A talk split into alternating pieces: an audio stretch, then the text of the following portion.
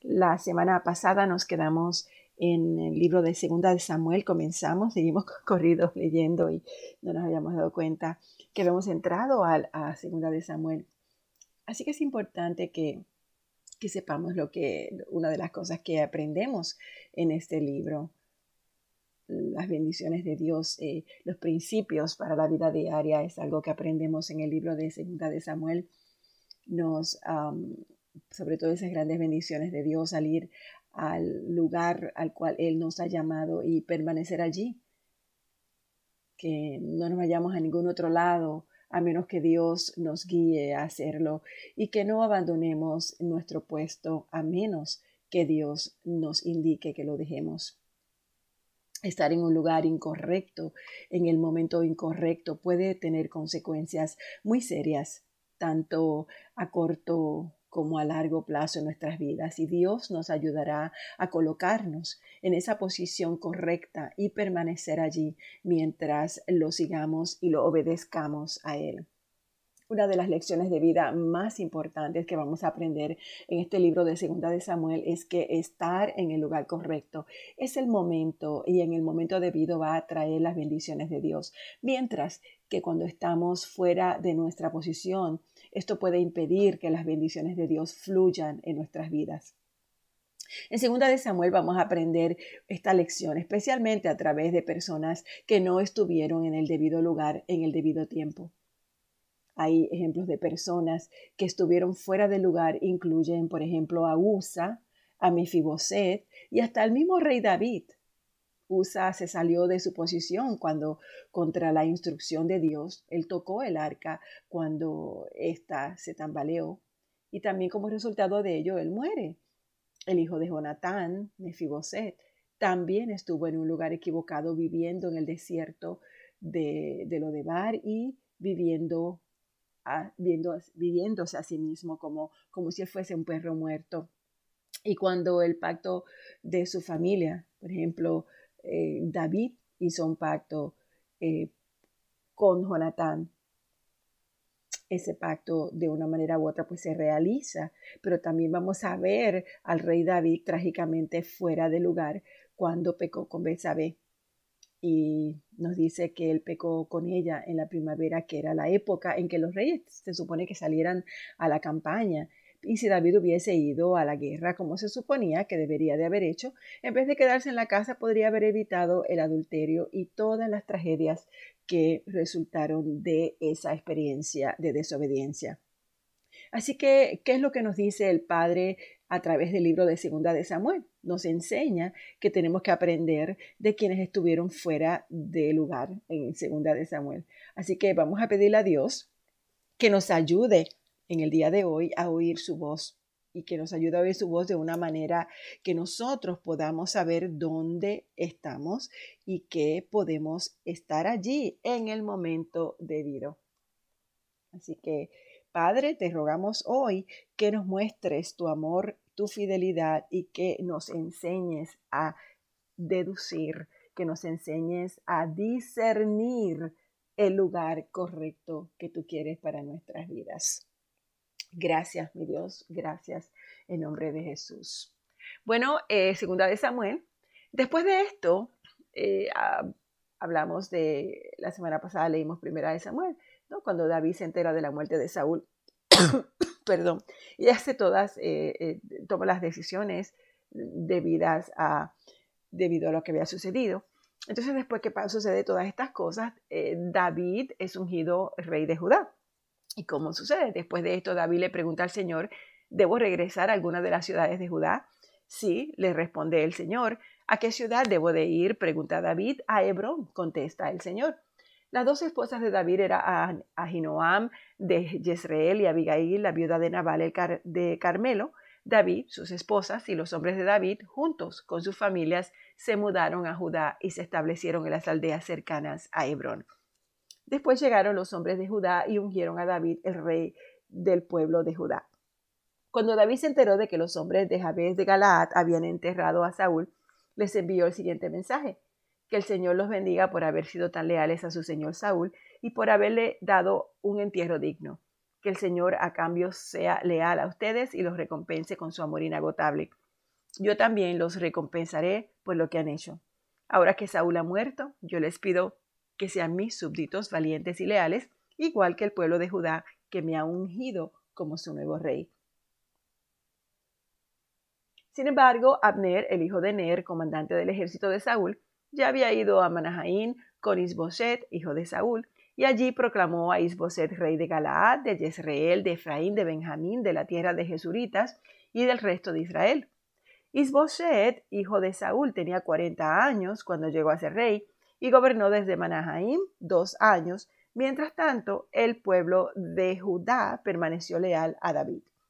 David hizo de Hebrón su ciudad capital y gobernó como rey de Judá siete años y medio. Cierto día Abner dirigió a las tropas de Isboset desde Manahaim a Gabaón. Por el mismo tiempo, Joab, hijo de Sarbia, salió al frente de las tropas de David, y los dos ejércitos se encontraron en el estanque de Gabaón y se sentaron frente a frente en lados opuestos del estanque. Entonces, Abner le sugirió a Joab propongo que algunos de nuestros guerreros se enfrenten aquí cuerpo a cuerpo delante de nosotros. Muy bien, asintió Joab. Así que se eligieron doce hombres de cada grupo para pelear, doce hombres de Benjamín, que representaban a Isboset, el hijo de Saúl, y doce que representaban a David. Cada uno agarró a su oponente del cabello y clavó su espada en el costado del otro, de modo que todos murieron. A partir de entonces, ese lugar en Gabaón se conoce como el campo de las espadas. Ese día se, desencadenó una feroz batalla y las fuerzas de David derrotaron a Abner y a los hombres de Israel. Joab, Abisai y Asael, los tres hijos de Sarbia, estaban entre las fuerzas de David ese día.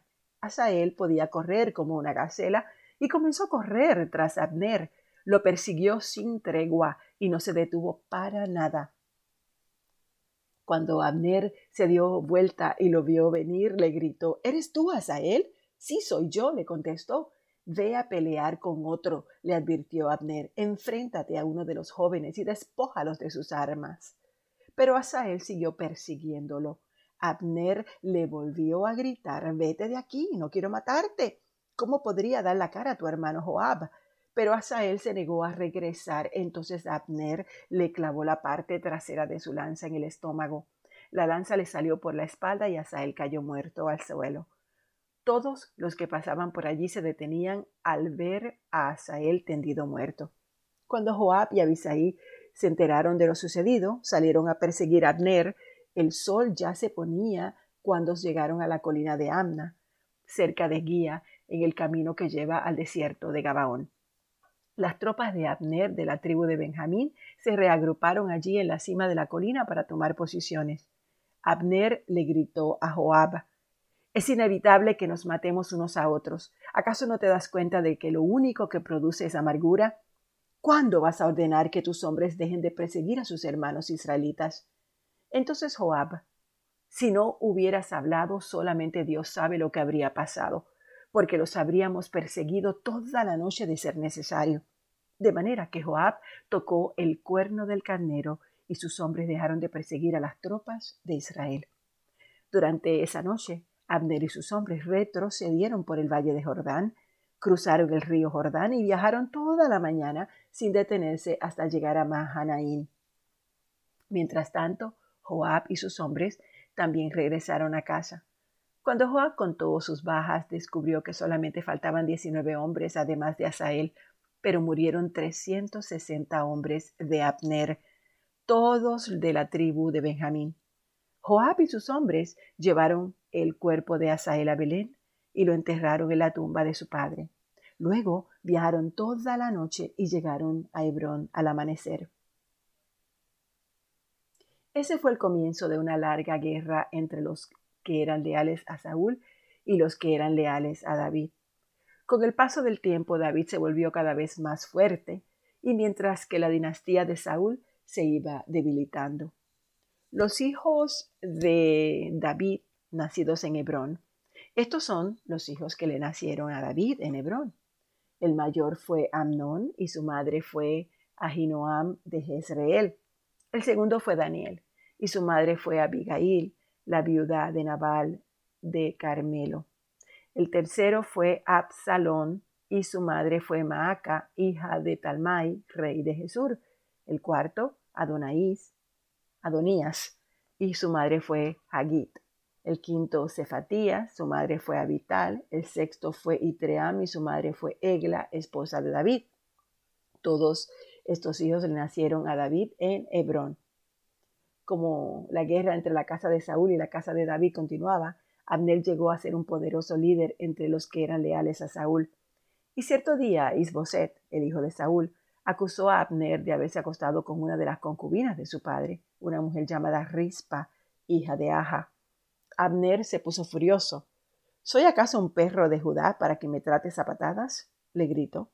Después de todo lo que hice por tu padre, por su familia y por sus amigos, al no entregarlos a David.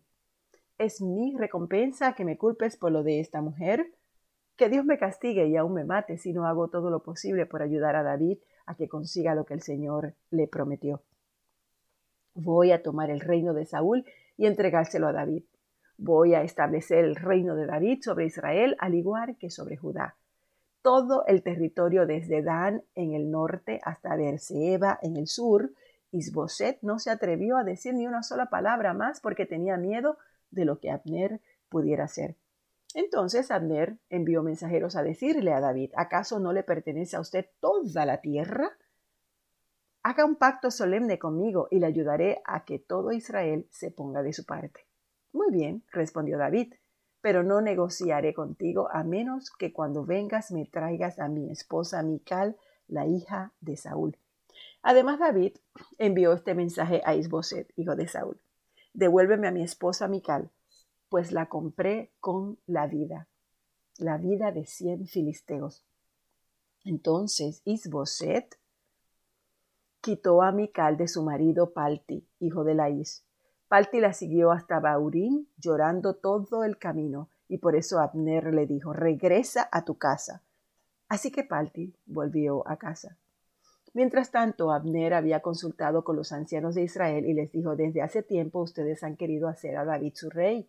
Ahora es el momento. Pues el Señor ha dicho, yo he elegido a David para que salve a mi pueblo Israel de manos de los filisteos y de sus demás enemigos. Abner también habló con los hombres de Benjamín. Después se fue a Hebrón para decirle a David que todo el pueblo de Israel y de Benjamín aceptaba apoyarlo. Cuando Abner y veinte de sus hombres llegaron a Hebrón, David los recibió con un gran banquete. Y luego Abner propuso a David, déjeme que vaya y convoque a todo Israel a una asamblea para que apoye a mi señor el rey. Los israelitas harán un pacto con usted para hacerlo su rey, y usted gobernará todo lo que desee su corazón. Así que David despidió a Abner en paz. Pero justo después que David despidió a Abner en paz, Joab y algunas de las tropas de David regresaron de una incursión y traían un gran botín. Cuando Joab, llegó, le dijeron que Abner acababa de visitar al rey y que David lo había enviado en paz. Entonces Joab, deprisa al ver al rey, le pregunta, ¿qué pretende dejar ir Abner? Sabe perfectamente bien que vino para espiarlo y averiguar todo lo que está haciendo. Con eso Joab dejó a David y envió mensajeros para que alcanzaran a Abner y le pidieran que regresara. Ellos lo encontraron junto al pozo de Sira y lo trajeron de regreso sin que David supiera nada. Cuando Abner llegó de nuevo a Hebrón, Joab lo llevó aparte a las puertas de la ciudad, como si fuera a hablar en privado con él, pero lo apuñaló en el estómago y lo mató en venganza por la muerte de su hermano Asael. Cuando David se enteró, declaró Juro por el Señor que yo y mi reino somos inocentes para siempre de este crimen cometido contra Abner, hijo de Ner. Joab y su familia son los culpables. Que la familia de Joab sea maldita, que nunca falte un hombre de cada generación que padezca de llagas o de lepra, o que camine con muletas, o que muera espada, o que mendigue comida. Joab y su hermano Abisaí mataron a Abner porque éste había matado a su hermano Asael en la batalla de Gabaón. Entonces David les dijo a Joab y a todos los que estaban con él, rásguense las ropas, pónganse tela áspera y hagan duelo por Abner. El rey David en persona caminó detrás del cortejo fúnebre hasta la tumba. Así que enterraron a Abner en Hebrón y el rey y todo el pueblo lloraron junto a la tumba. Luego el rey cantó este canto por Abner. ¿Acaso tenía que morir Abner como mueren los necios? Tus manos no estaban atadas, tus pies no estaban encadenados, no fuiste asesinado, víctima de un complot perverso. Entonces todo el pueblo lloró nuevamente por Abner. David rehusó comer el día del funeral y todos le suplicaban que comiera, pero David había hecho el siguiente juramento. Que Dios me castigue y aún me mate, así como algo antes, si como algo antes de que se ponga el sol. Esto agradó mucho a los israelitas. De hecho, todo lo que el rey hacía les agradaba. Así que todos en Judá y en Israel comprendieron que David no era responsable de la muerte de Abner. Después el rey David les dijo a sus oficiales, ¿no se dan cuenta de que hoy un gran comandante ha caído en Israel? Y aunque soy, yo soy el ungido, estos dos hijos de Sarbia, Joab y Abisaí, son demasiado fuertes para que yo los controle. Por eso, que el Señor les dé a estos hombres malignos su paga por sus malas acciones. Nos quedamos en el capítulo 4 de segunda de Samuel. Padre, te damos gracias por tu palabra nuevamente. Enséñanos a aprender de ella. Enséñanos a aprender sobre la obediencia. Pero más que nada, Señor, enséñanos para que nuestros ojos se abran para ver a Jesús y a Dios en todo lo que hacemos. Tu palabra dice en Habacuc 2.1, subiré a mi torre de vigilancia y montaré guardia. Allí esperaré hasta ver qué dice el Señor y cómo responderá a mi queja. Entiendo, mi Dios, que hay una ceguera espiritual que impide que los pecadores vean las cosas invisibles del reino de Dios y de Cristo. Y trágicamente hay millares de tus hijos, de hombres y mujeres, en la iglesia y en este mundo, que sus ojos espirituales no han sido abiertos para ver y para experimentar las riquezas de la gloriosa salvación que tú has traído a nuestras vidas. Por eso hoy, Señor, por la gracia de Dios y por la operación del Espíritu Santo, yo saco mis ojos de las cosas de la tierra y los pongo en el cielo, donde están las cosas secretas que ningún ojo humano jamás ha visto. No hay nada que me pueda cambiar como un encuentro con la gloria de la presencia de Dios. Señor, en el día de hoy yo te pido que nuestra iglesia, que cada hombre, que cada mujer que está presente hoy en la oración, pueda ver el mundo invisible, pueda ver el mundo eterno de Dios, donde están los tesoros escondidos para sus hijos herederos y para tener la fe para obtenerlos. Espíritu Santo, te pido que nos empoderes para ser libres de la lujuria, de la avaricia, de la vista humana por las cosas materiales, y que no andemos por la vista natural, sino por la visión sobrenatural. Gracias Señor porque no estamos solos ni desamparados en esta tierra, porque tú nos has prometido estar con nosotros todos los días hasta el fin del mundo. Abre nuestros ojos para ver que estamos rodeados de millares de agentes angelicales que nos cuidan y que nos protegen y que nos traen provisión. Que en el día de hoy, Señor, principio de semana laboral, nos permitas crecer como iglesia en amor, en bondad y en compromiso. En nombre de Jesús. Amén.